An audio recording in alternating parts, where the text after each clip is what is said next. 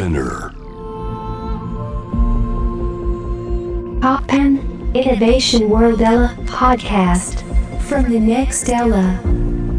マイケル金子がナビゲートしています。突破 Innovation World Era。ここからは様々なジャンルのイノベーターをお迎えするトークセッション From the Next Era。対話の中からイノベーションの種を導き出します。今回お迎えしているのはクランボンの水戸さんです。よろしくお願いします。よろしくお願いいたします。クランボミトです。いや、初めましてですよね。よねね僕はもうめちゃくちゃ、あの、知っているんですけど、はいはい。なんかさっきあのご挨拶した時にあの共通の知り合いがいたりとかもしてたりとか。僕の、えーっと、今所属している折り紙プロダクションズの、えーっと、対馬さん。対馬君うんはいどういうつながり、もう結構えっ昔からですとねか、僕は多分あの流れだと、ヌジャベス君がまだ生きてた頃に、はいはいあの、ヌジャベス君の流れで多分つながって、そうなんですよ。僕とヌジャベス君すごい仲良くて当時。あそうねそうなんです。で、お互い、なんかもうそれこそ、いろいろ、まあ彼が亡くなった後とかはいはいもちょこちょこいろいろ同行だったりも聞いてたりとかしてたんで、あ、ではいも結構昔から知ってる。だいぶ前じゃない、もう15年以上はもう絶対前ですね。すごいですうんね。いや、今回はよろしくお願いします。よろしくお願いします。はい。今回はマップスペシャルということでお送りしていきますが、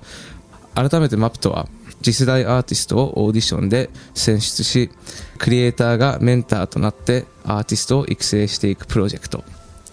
今回は8組のアーティストが選ばれ、すでに創作活動に取り組んでいる。今後、マップアーティストの作品を NFT で販売するほか、10月に行われるイノベーションワールドフェスタ、通称イノフェスのメインステージで、マップアーティストのライブパフォーマンスをお届けします。えー、水戸さんは今回選ばれた8組のアーティスト、すでに全員もう合ってますか、ああのちょうど選出で、なんて言うんでしょうね、プレゼンテーションがあったんですけれども、その時に僕が司会をさせていただいて、あそはい。その時に8人全員、あ8組全員、はいはい、ご挨拶させていただきました僕はまだ一人、僕がメンターしてるアーティストしか会ってないんですけど、どういう人たちがいるんですか、全員？いや、もう、はい。なんか本当、それこそメジャーにずっとももうデビューしてて、もう活動長い子だったりとか、はい。それこそなんか自分の活動をかなりこう、オーバーグラウンドしたいからっていうんで、まああの、韓国行って、あの練習生から始めて、もうダンスから何からもうトラックから自分で作ってるような子もいるし、まあ、あとは映像系やってるのもいるし、それこそ芸大関連のところでこう、ちょっと、なんて言うんでしょう、かなりアートフォームな、はいあのインストを作ってらっしゃる方もいたりとか、ものすごい様々でしたね、とにかく。えー、あじゃあもう最初の方から水戸さんはもう会ってる。はいはい。なんかもう本当にあの、いや、多分ね、でももうあったっていうことで言うと1、2ヶ月ぐらいなんですけど、ただもう、なんでしょう、そのオーディションの段階から僕いろいろこう見させていただいて、もうそれこそ100、200のレベルの数がいたんで、あれすごかったです。僕もあの資料いただいて、選ぶのが大変で。本当そうそうそうそうそう。あのしかも結構みんなあの完成度が高すぎてなんかこれ普通になんかメンターできるのかなと思う人とかも結構いて。なんかセ セレクトを、あの、こう、まあ、それでもこう、こうあの、かなり厳選されたっつって集めた方もいらっしゃったりですから、でも、そこから漏れてる方も、はいはい。もう、プロフを見たらもう、え、ん。えらいぐらいクオリティ高くって、なんかこれ、俺らがなんか触ってもいいんだろうかみたいな気持ちにさせてもらうところがありましたよね。いやーその8組の中で、そのまあ、今2か月ぐらい一緒に、あの見てきてるって言ってたんですが、はいまあ結構皆さん成長してるの見えますか？まあ、僕は僕でね、はい。あの今、しずくちゃんっていう、あのアーティストさんをちょっと今あの、メンターさせていただいてるんですけれども、まあもう、彼女の場合は、僕の場合、その、本当にただの学校で、はい。あの本当おあの、普通に学校で普通に生活してる19歳の女の子なんですよ、本当。だから、曲とかの何も、なんか、もう本当にある種ざっくりしてる。ん。だからなんかこれを3か月ぐらいで、わーって、なんか、その、プロデビューまでみたいなことじゃなくって、彼女がもう作るデモがいっぱいあるんですね。はい。そのデモの中で、どんどんそれをこういっぱい作って、ん。なんかいいやつ、もうなんかこれから彼女がどう羽ばたくか分かんないけど、そのデモみたいなまでをしっかり作ってみようみたな。ないるほど、うん。じゃあもう本当にその彼女はまだ曲とかはオリジナル曲は今まであったんですか？あとなんか自分で作ってたんですよね、はい。あでもそれが何曲もあるんですけど、はい。まあ、その中の1曲をピックアップしたり、今度は僕が、はいはい。あのなんかき最近好きな音楽とかあるみたいな感じで、その音楽のフェイバリット上げてもらったやつで僕がトラックを作って、はい。彼女にメロディーを書いてもらって、はいはい。リリックを書くとか。なんかちょっとやっぱりその彼女の中で彼女はなんかギターも本当最近習ったばかりとかな感じだからあものすごい、19歳うんですもんね。はいそうだから鍵盤とかの発想もないし、打ち込みも触ったことあるけど謎みたいな、そういう子たちにもっと自由にいろんなことできるよっていう期間を3ヶ月僕の中で与えてあげたら、どういうケミストリー生まれるかなみたいな。確かに、うんまあそれはすごい豪華な時間ですよねそうですね、でも やっぱり本人のスペッククがやっぱり高いから、まあ今日もたまたま僕ははい。あのその NFT 化する音源のやつの歌入れっていうか、デモのね、はい。歌入れをちょっとやったんですけど、まあもうちょっと信じられないレベルです、もうあの普通の人だったら、はい。まあ、10テイク、20テイク取っても、歌えるかどうかさえわからないところを、はもう3テイクぐらいでバチンって。すごい。それ俺でもできないやいや、俺でも、もう私たちがね、そうそうそう、だからもうね、年齢とかじゃないんですよ。はいはい。で、しかも、あるデモとかも、なんかい。ろいろ荒削りなんですけれども、なんかもう、やっぱり原石としての、やっぱうり、ん。なんていうんだ、ポテンシャルがすごすぎて、はいはいそうだからもう、そこに結構圧倒されながらやってるんで、ずっと私もちょっと頭の後ろがカッカしながらやってるみたいな感じです。いやでも本当に今の若い子たちってすごいですよねそのトラックメーカーもそうだしなんか僕今僕31なんですけどはいはいはいはいなんか僕の時代はまだそこまでなんか今ほど今って本当に若い子がもうすごいなんかレベルが高いなってやっぱネットとかあるしきっと僕の時代まだ YouTube とかなかったので今 YouTube 見てすぐいろいろ情報が入ってくるそうですね。じゃないですかそうなんかこうやってやり方とか。なんかだからそのやり方とかも確実に私たちよりいろんな意味でいい意味で近道。はいはい近道うんうんし、うん。さらにこうとと研ぎ澄ましていく練習とか、その筋トレ力みたいなことだと思うんですけど、でも私たちは何できるかというと、その中でも非常にこうある種フィジカルな、うんあのなんて言ったらいいの、音楽をめちゃくちゃフィジカルにこう、はい。なんてプレゼンテーションして活動してるわけじゃないですか、はい。私たちって。だから私だったらね楽器だったりとかうんベースなんで、だからそういうのをなんかこううまく取り入れてあげて、はいはい。なんかその視野をもうちょっと広げてあげたら、さらにもっと面白いことできるんじゃないかなみたいな気はしてますね。ありがとうございます。はい。えー、水戸さんはそのマップという仕組みについて改めてどう捉えていますか、いや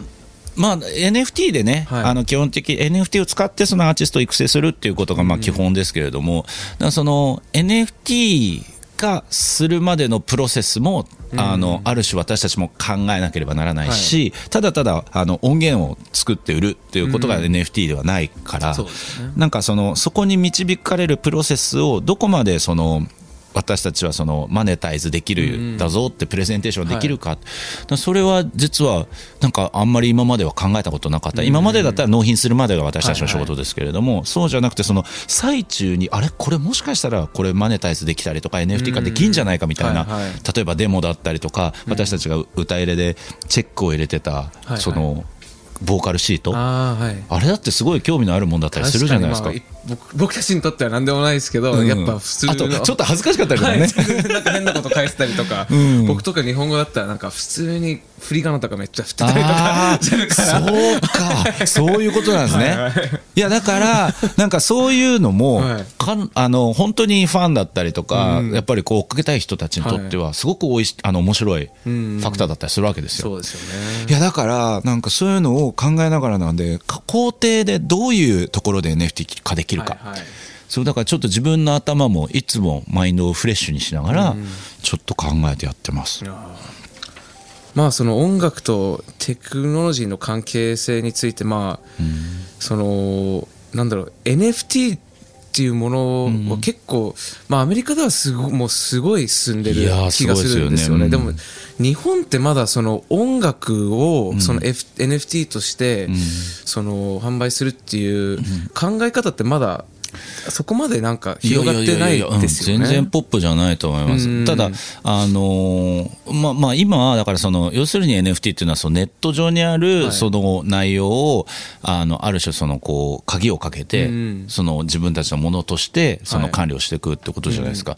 ね、スニーカーとかだったらね、その、3次元にあるものを2次元、2.5次元化するみたいな発想あるんですけど、音楽ってもうそもそも2次元でも3次元でもないっていうか、はいもう本当にただのこう音声なんで、だからそこからあとかそこだけをフォーカスするんじゃなく、うん。そのプロセスや、はい。そのなんて言ったらいいのかなそこから派生する例えばライブペインティングの時につく、あの使う音楽としてとか、逆にその音楽が鳴った状態でできるライブペインティングの絵を売るとか、なんかそういうもうちょっとその音楽はあくまでその媒介はい。うん、そのそっから何かが生まれる。みたいな感じで考えていくといろいろなんか幅があるのかなとはちょっと思ってますけれどそのね。このコロナ禍にななんか僕はそこまでめっちゃ詳しくはない。ですその、詳しくないんですけどそのコロナ禍でなんかこの23年ぐらいで、なんか NFT、NFT って言葉がすごい聞くようになったんですけど、やっぱそのコロナがあったからこそなんかそういう影響はあったと思いますか、その普及。確実にあったと思います、はいはいなぜかというとまずライブができなくなった、ん。だからひ要するにコミュニケーションがそはいのファンとアーティストの間でできなくなったでしょ、はいはい。でやっぱりライブ会場のところに行けなくなって、ともすればですよ、コールレスポンスができなくなったわけですよ。そうですね。はい。で私たちにとって実はその多分金子さんも、はい。僕も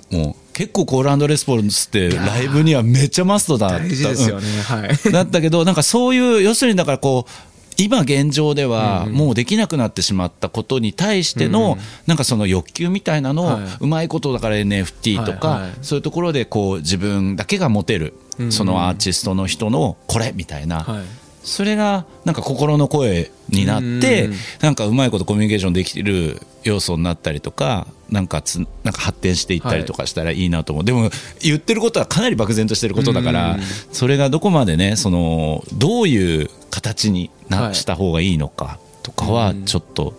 難しいところですね。例えばそうですようん、それこそボイスメモで、はい。あのその人が好きなその歌詞をはあのそのメロディーのところだけ歌ってもらってそれを全員集めてコールレスポンスしたやつを私たちが録音で撮っちゃうよっつって、はい。そのためのあの参加券みたいなのを NFT 化するとか、はい。はい。なんかもうだからそれぐらいのプロセスぐらいしかちょっとやっぱ出てこないけど、でもなんか本当にきっかけで、はい。なんかちょっとそういうファンとのコミュニケーションをん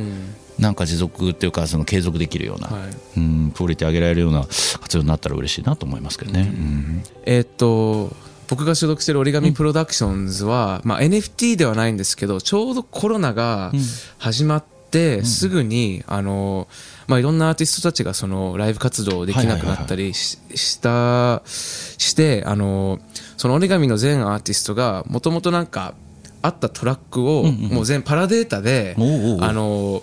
ネットにアップして、はい。もうこれは全部自由に使ってください。でそれをパラこのインストでもいいしリミックスでもいいしそれを曲にしてもいい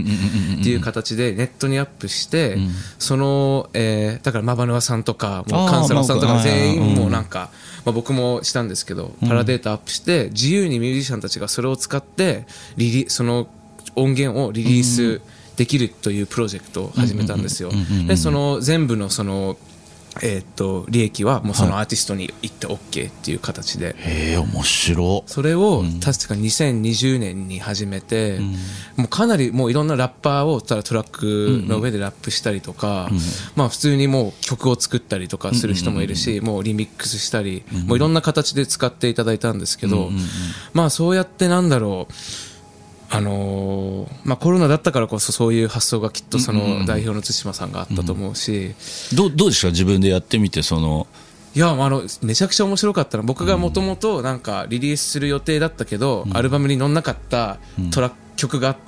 てその曲に全部メロディーと歌詞を歌詞なしでインストであの乗っけたんですよ、はい。そしたらもう全然違う曲が返ってくるんですよね。だから僕が考えてたメロディーとは全然違うメロディーがはいはいないし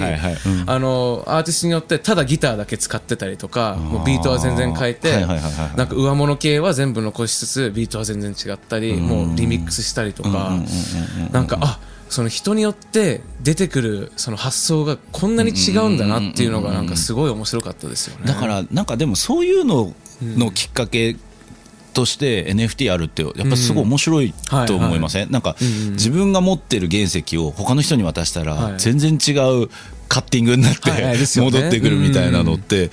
だからこれもだからさっき言ってたコミュニケーションの中に多分どっか介在できるんじゃないかなって思ったりはしますね。うん。そうですね。やでも将来的にその NFT ってその、うん。僕なんだろう。その NFT っていうものをうんなんか理解うんってすごい難しいものじゃないですか、うん。なんかあの、うん。わかんない僕的には、うん。まあなんかあのあのまあそのエエセリアムって日本語でなんて言うんだろう。えそのビットコインとあかイーセリアムにつながってるわけで、うん。そのそれに持って、うん。それ価値があるって信じてて、うんその価値があるわけじゃないですか。でもそれをどうやってその普及させるっていうのが今後のなんか課題かなって、そうですね、はい。やっぱり見えないものに価値がある、もしくはそのこう形のないものに価値があるっていうふうにする概念って、やっぱりおそらくやっぱこのネット社会になって、やっぱ1999年後半からうんのやっぱり文化だと思うんですよ、はい。でやっぱりそういう意味では、私たちまだ本当に甘ちゃんとか赤ちゃんで。はい。はい。ですよね。なんで赤ちゃんなんであの全然その分からなくていいと思ってて、でそこがやっぱりさっきのビットコインみたいな、はいはい。やっぱりこうレボリューションが行われてる時に、こうちょっとずつこう噛んでいく、うんでやっぱり人間なんでやっぱり噛み砕いて咀嚼するまで時間がかかると思うんです、そんなにみんな頭いい人たちばっかりじゃないし、私たちだって本当に今やってるけれども本当探り探りじゃないですか、うんでもそれをそのまんま NFT っていうものをなんかよくわかんないからっていうふうって拒絶するんではなくって、うん。めっちゃクリエイティブかもしれないって思いながらやった方が、まあ、人生は楽しいだろうなとは思いますよね。そうですよね、なんか僕、誰かのなんかそのインタビュー聞いてて、うん。インターネットとか、うん。E メールも最初はそうだったって、うん。そうですよ。なんかあのもうこ何インターネットみたいな、なんかうん E メールってちょっと意味わかんないよみたいな人がやっぱ、うん。うん19まあ、90年代はたくさんいいてそれがもう普通にもう当たり前になってってる。と思うしでも今の若い子たちはその、まあ、メタバースじゃないけど、うん。そのネットでのその NFT とかすべてが結構なんか当たり前えなんでわかんないの？みたいな感ね。覚になって、ううち僕の年齢ギリギリギリギリなんかちょっとなんかえー、ちょっとなんだろう？みたいな 人が多い気がしてて。いやだからもうそれはもう本当キッズの子たちに教えてもらうでもいいし、はい僕も変な話うち子供が3人いるんですけど、はい。だから一番上がもう19なんですけど、はい。やっぱりそのその19の子から教えてもらう NFT 的な活用の仕方だったりとかを知るんですよ。で、あはいはい。なんかそのそれこそ彼女がなんかその気になってるアーティストのはい。なんかを買おうと思った時に、い、やこれこれこれでかこうやってやったら買えるんだよみたいなことで、えこんなことあんだとかはいはいはい。でまあ、たまたま僕はその K-POP だ、うん。あそっちの方が多いんですけどなんかそういうのを見てるとあもうこれは教えてもらった方が早いなですよね。っていう気がします。はいまあ、このマップというプロジェクト、今参加してると思うんですが、はい。今後どういうアーティストがなんか登場してほしいとかありますか、あのだからさっき言ってたその、キッズに教えてもらうじゃないですけれども、うん。ものすごくその NFT や IT だったりとか、はいはい。その関連にめちゃくちゃ詳しいなんか逆、えっと、あ今まで発想しないかもしれないですけど、うん。起業家上がりの人が音楽をやるとか、はい。それめっちゃ面白いことになるだろうなと思うんですよ。確かに。うん、なんかだからそういうことがあってもいいと思うんですよね。うん。でその人たちがその音楽の作り方。はい。例えば最初、今今までだったら私たちはギターを触る、うんうん。け楽器を触る、はい。いやもう楽器一切触らないで音楽をやるっていう人たちだったらめっちゃかっこいいと思うんですよ。はいはい。もちろんペンを持ってだからってラッパーはそういうことをやってるわけだけれども、はい。でもなんかさらに面白い踏み込みがん。それはその要するにラッパーの子は全員がとは言わないですけれどもうん。やっぱりなんかちょっとこう悪なねやっぱりこうちょっとそういうこうああのアプローチもあったりするけどそうじゃなくてめちゃくちゃいつもリクルートスーツ着てて めちゃくちゃいつももうなんだろうわかんないけどあのねタワマンのどっかでもう本当一人でこうもうあのそうシャンパンばっか飲んでるような 人がでもこういう音楽作りたいんだよねってやってやるみたいなので、うん IT を関連させて、まあ、厳密に言うと一人いるあの僕なんか知ってる方いるんですけど、へーそういう方。いるんですよいるんですよ、はいはい。もうだからラップラッパラップが好きで、はいはい。でもうそれで投資をしてなんかものすごいとあるアーティストだけにかもうすごい投資をしちゃったりとか。はいはい。あのアナーキーさんの、はいはいはいはい。案件とかあるんですけどそういうのを見てるとあそういうこともあるなと、ん要するに楽器を触ったりとか歌を歌えない人間でさえ音楽というところの中にはい。NFT だったら加入できるかもしれない、うんうんうん。ただその未来はなんかまあ、僕はそんなその音楽音楽音楽家の人たち全員が音楽家である必要性は僕はそんなないと思ってることですし、もっと面白いことできると思うんで演奏する時だけは私たち呼んでねっていうようないなるほど。感じであればいいかなって、はい。いや面白いですねそれ。本当。はい、えーさてクランボンそして水戸さんの活動この先のはい。ご予定を教えてください、はい、えっ、と、えっ、とですね、来月の、えっと8月の16日火曜日、はい、えー、プダイバーシティにて、えっ、と、クランボーが今3ヶ月連続で、あの、ゼップでファブスという、えっと、自分たちが好きなバンドを、あの、ツーマンでライブする。で、ツーマンなんですけれども、最後に必ず、えっと、お互いの曲をセッションするっていう、あのそういう企画をやってるんですけれども、それがあの8月16日火曜日で、えっとその、えっと、火曜日は大森聖子ちゃん。で、えっと、来月、そのさらに次の月の9月の23日、祝日ですけどね、こちら、ゼップ羽田なんですけれども、こちらはソイルピンプセッションズを、ー。はい、お呼びして、面白いことをやろうかなと思っております。いね。はい、いや、もう、いいもうセッション、うんセッションはね、本当楽しいんですよ、もうめちゃめちゃ。はいありがとうございます、えー一曲お届けしたいんですがえーっと曲紹介お願いします。はい、では、クランボンで、酔ったラブです。トップアンイノベーションワールドエラー、えー7月第5週の今回はマイケル金子がナビゲートしています。マップスペシャルでお届けしていますが、ゲストは引き続きクランボンの水戸さんです。よろしくお願いします。す。はい、えーさて、From the Next Era 後半は毎回ゲストでお迎えしている方が今活躍されているステージの扉を開けた突発ストーリーを伺っていますが、水戸さんは前回紹介していただいたんですね。はい。えーと今回は僕がちょっと突発ストーリーをお話ししたいと思うんですが、えーちなみに水戸さんはどういう突発ストーリーでしたか？あのまあ、すごいざっくり言うと、あの僕らが2001年にその3枚目を出した時にアルバム、それのプロデューサーが亀田さんだったんですね、はいはい。亀田誠司さん。はい。でその時も椎名林檎ちゃんがめっちゃ流行ったあの、はい。もう大ブレイクだったんですけど、実は僕あんまりその時椎名林檎ちゃんあんまりいいと思ってなくて。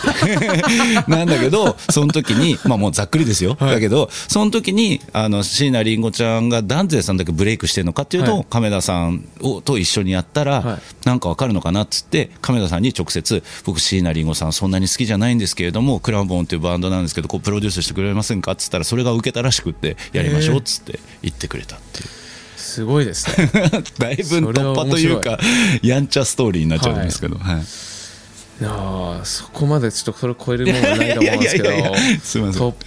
えーえでも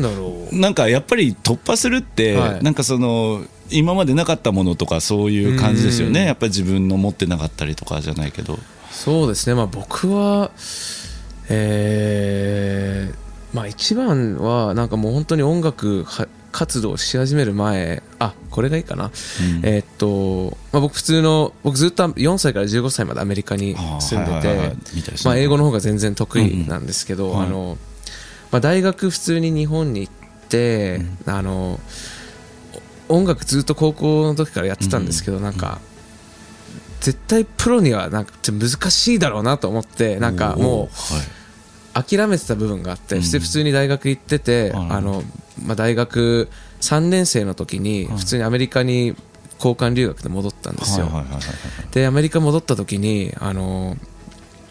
まあ、向こうの大学生ってもう本当になんか日本の大学生ってもう就活じゃないですか、うん結構、うん基本そうだと思うんですがアメリカの大学生ってもう自由でみんななんかとりあえず大学行ってからなんか探すみたいな人が多くて、ああなるほどね。でそこで出会ったなんかミュージシャン友達、みまあ、普通の大学通いながら音楽やっている人たちなんですけど、まあ、レベルもめちゃくちゃ高くてなんか全員一軒家に住んではい。普通の防音とかしてない部屋でもう楽器ドラムセットもアップライトも全部置いてもう爆音でセッションしてるんですよね。羨ましいっすね。それ大学生が。で毎日もうそれやって、なんかそういうの見てあやっぱ俺ちょっと音楽頑張りたいなと思って大学4年生の時日本帰ってきて、うん。就活一切せずにうん。音楽活動し始めてなんか頑張ってきたっていうのがまあ。いやいやいや、でもそれはね、だって周りの、やっぱり、なんか僕も実はそのやっぱりこう、周りがやっぱりこう就活だったりとか就職したりとかやってる時に自分だけ本当短パン T シャツでもう本当毎回スタジオにしか行かなはい生活をしててこれどうにかなんのかなみたいなのはありましたありましたありました。もう本当にただなんか不思議なもんででも多分マゲさんもそうだったと思うんですけどなんかたまになんかその生活の苦なものがん。音楽の方が勝っちゃう時あったりしませんでした、いなんか。やそうですね。あります。ねなんかその時のなんかカタルシスはやっぱかけがえがないというか、うん。変えようがないみたいな、はい。でもここにこのまんま酔いしれるうん酔いしれて死ぬんだったら、はい。まあまあしょうしょうがないかなぐらい ちょっと思ったら、は意外とそこからはなんうかん。スピードが速くなった気がしましたけどね。うん。まあ、僕も性格的に就活とか無理だなっていうのをなんか自分で なんかだんだん気づいてきたんですよ。はいはいはいでなんかいやもうやっぱ音楽しかないなと思って、うん。それどなんか。どうしたんですか、その なんか今まで面接とか、はいはい。もう全部もうやめるっつってもうこうやめるっていうかあの僕だから就活一切しなしなかったんですよ。しなかったの？ああなるほどなるほど。無理だなって思って。もうなんか日本の社会もなんか合わないなと思いながらずっと生きてたので。なるほどなるほど。いいっすね今も今はなんかまあちょっと頑張ってる。まあ慣れてきたっていうのはあるんですけど。はい。ちなみにそれをこう決めた時に例えば何かを買ったとかそれ,、はい。それこそどこかにす住み移り住んだとかなんかそういうなんかこうトリガーみたいなのあったりとかしたんですかね、いやまあでもそのアメリカに1年戻ってなんかその日本のなんかこういうなんだろうみんななんか言われたことやるみたいな社会から離れてうん。やっぱ改めて自分はこういうフリーフリーな人なんだ自由人なんだっていうのを気づいたっていうのがでかかったですね。いやでもそれ得られるだけでかいですからね。From the Next Era マップスペシャルの今回はクランボンの水戸さんをお迎えしました。ありがとうございました。ありがとうござい。ましたさて最後に先ほどの壁を突破した時に僕が聴いていた、えー突発ソングをお届けします。じゃあ僕が大好きな、えーちょうどそのアメリカに留学してた時にリリースされた、えージョン・メアのアルバムから、えー Friends, Lovers or Nothing 聴いてください。